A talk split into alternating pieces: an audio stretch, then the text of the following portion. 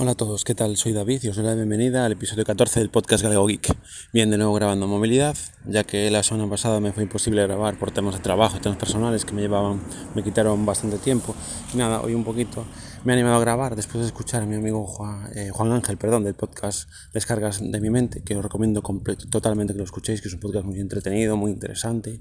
Normalmente son episodios cortitos que se pueden escuchar rápidamente y la verdad es que me parece un podcast eh, muy, muy interesante para recomendar. Bien, pues él ha grabado también sobre el, nuevo terminal de franquicia de Xiaomi, el Xiaomi Mi 9, y con sus variantes que son el Xiaomi Mi 9 6 y el Xiaomi Mi, 9 Transparente Lithium. Y la verdad es que no,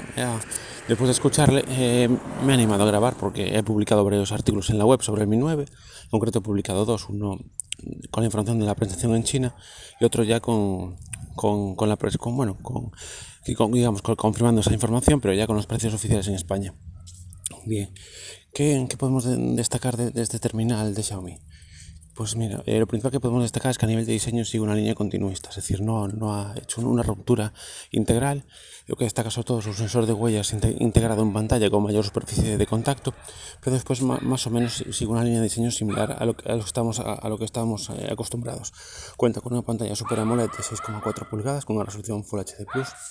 el procesador tope de gama de Qualcomm, por supuesto, el Snapdragon 855, dos opciones de memoria RAM de 6 u 8 GB, también cuenta con dos opciones de almacenamiento interno de 64 o 128 GB, y pues en la fotografía aquí sí que ha dado un salto, ha incorporado una triple cámara trasera. Cuenta con una lente principal de 48 megapíxeles con un focal 1.8, una, una, segunda lente de 16 megapíxeles gran angular con focal 2.2 y una, y una, tercera lente de 12 megapíxeles que es teleobjetivo con un zoom óptico 2, 2X. A su vez, la cámara frontal tiene una cámara de 20 megapíxeles para obviamente realizar nuestros selfies con una, con una gran calidad. Hemos de decir que cuenta con un notch tipo gota similar al Redmi Note X, pero que no cuenta con ningún tipo de sensor en, la pantalla delantera para el tema de desbloqueo facial. Aunque bueno, teniendo en cuenta lo bien que funcionan en, mi Mi 8 Lite, ese desbloqueo facial sin contar con esos sensores, yo creo que no creo que esto eh, vaya, a ser un problema, vamos. A nivel de autonomía cuenta con una batería de 3.300 mAh con carga rápida de 27 vatios inversa y con una carga inalámbrica de 20 vatios, lo cual obviamente lo hace un terminal muy interesante porque seguramente gracias a MIUI va a tener una, gran autonomía, pero es que además va a contar con diferentes tipos de carga y por lo que hemos entendido la carga eh, inalámbrica es una carga de seguridad, es decir, un tipo de carga inalámbrica que impide que se degrade la batería. Bien, a nivel de conectividad, por supuesto, cuenta con, todo lo, habitual, como Wi-Fi doble banda,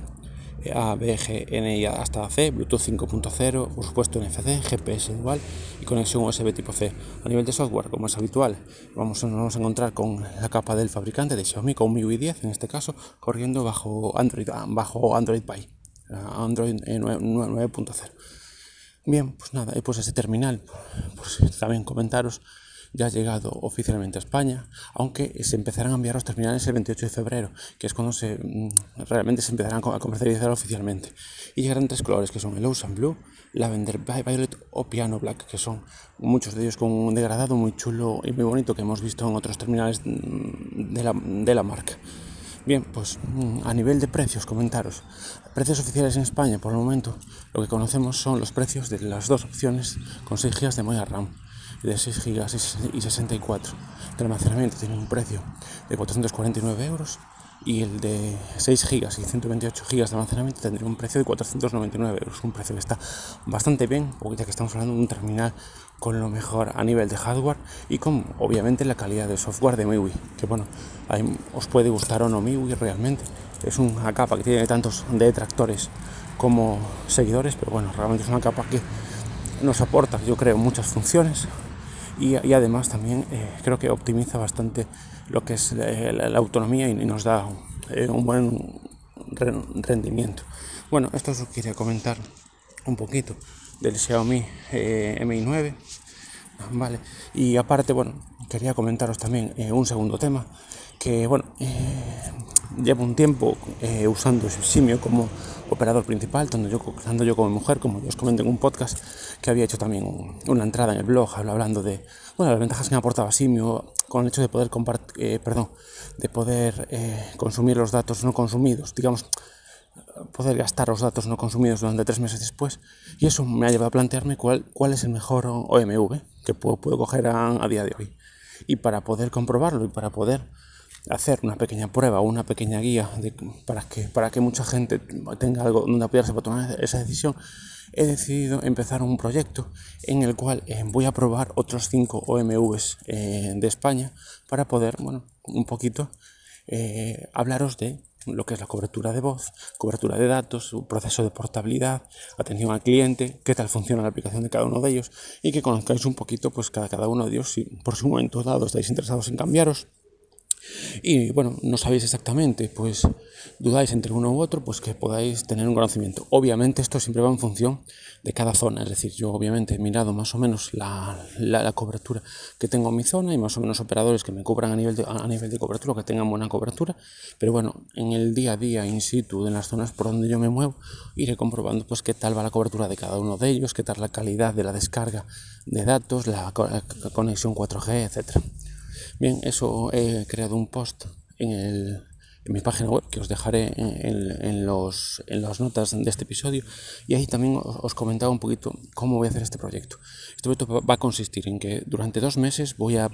voy a aportar mi línea personal eh, a ese operador y lo voy a usar como única línea, tanto de voz como de datos. Entonces un poquito la idea es hacer una prueba real de mi uso diario con ella. Y en este caso la idea es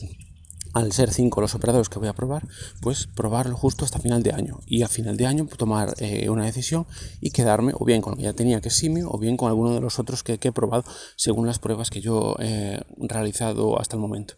Bien, pues eso es un poquito la idea. Podéis dejarme en los comentarios del, de iVoox qué os parece esta propuesta o incluso podéis contactar como siempre, como os comento, a través de Telegram o Twitter como arroba para comentarme vuestras impresiones. Bien, el primer operador que voy a probar, que de hecho ya he tramitado la oportunidad a él, es Pepefon. En este caso, Pepefon trabaja con una cobertura que yo, llamo híbrida. Trabaja primero con las antenas de Yoigo, en segundo lugar coge la cobertura de Orange y en tercer lugar ya la cobertura de Movistar. Entonces, bueno, he elegido este, este primer operador porque básicamente eh, voy a coger eh,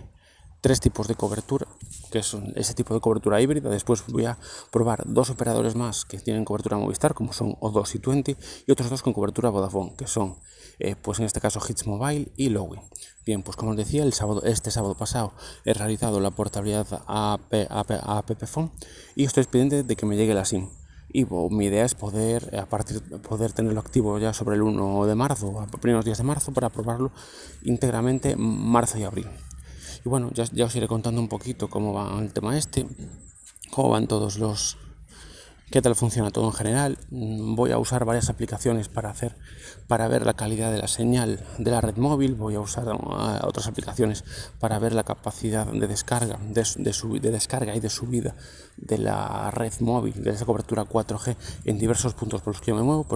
para poder bueno, documentar un poco toda la información. En el artículo también os comentaré, por supuesto, qué tal, qué tal ha sido el proceso de portabilidad, qué tal funciona la aplicación de Pepephone para hacer gestiones y bueno, y más o menos cuánto me ha tardado llegar la SIM, cuánto me, ha tardado en realizar la portabilidad, etcétera. Y bueno, es un, es un poquito la idea que, que, he tenido ahora. Eh, creo que es interesante porque es algo que yo me, me he planteado y que a lo mejor alguien se puede plantear y creo que puede ser un proyecto interesante pues para que vosotros u otra persona de vuestro entorno pues pueda tener una guía en la que basarse a la, a la hora de cambiar de operador o a la hora de, o a la hora de, elegir un, un, OMV u otro. Bien, por último también me gustaría recomendaros un podcast que yo creo que lo he nombrado muchas veces, pero curiosamente nunca lo he recomendado, que es el podcast de Juan Félix, es Podcast Linux. Si os gusta el software libre, si os gusta Linux, si os gusta trastear, y conocer alternativas libres a todo tipo de aplicaciones, eh, de aplicaciones vigentes, por ejemplo, y si os gusta conocer alternativas libres a las aplicaciones de Google, porque no, porque no queréis que, que almacenen toda vuestra información, vuestro podcast es Podcast Linux. Es un podcast muy interesante, muy entretenido, hecho con una gran profesionalidad y con un gran amor y cariño por el software libre. Yo realmente, desde que empecé a escuchar hace unos años, me volvió a enganchar me volví a enganchar a Linux y ahora uso Linux como sistema operativo principal. Y la verdad es que bueno, creo que es muy entretenido, muy interesante, siempre, siempre podéis aprender cosas, incluso hay muchas aplicaciones de software libre que son multiplataforma, que a lo mejor, aunque no uséis únicamente Linux como sistema operativo, que uséis Windows o Mac, muchos de ellos os pueden, os, pueden valer para, diferentes plataformas. Yo, por ejemplo, gracias a estos podcasts eh, conocí, eh, gracias a Juan Febles, conocí, por ejemplo, a la Tareao y, y gracias a la Tareao conocí InSync, ya os hablé en otro podcast, que es una aplicación que es como una copia de seguridad, digamos que me permite sincronizar mi cuenta de Google Drive con varios ordenadores. Y, esa, esa, aplicación es multiplataforma, es decir, la tengo en Windows, en Mac o en Linux. Yo en este caso no, uso ni Windows ni Mac, pero sí, por ejemplo, eh, tengo un portátil de pruebas, un portátil antiguo que tengo, para muchas veces instalo Windows para hacer ciertas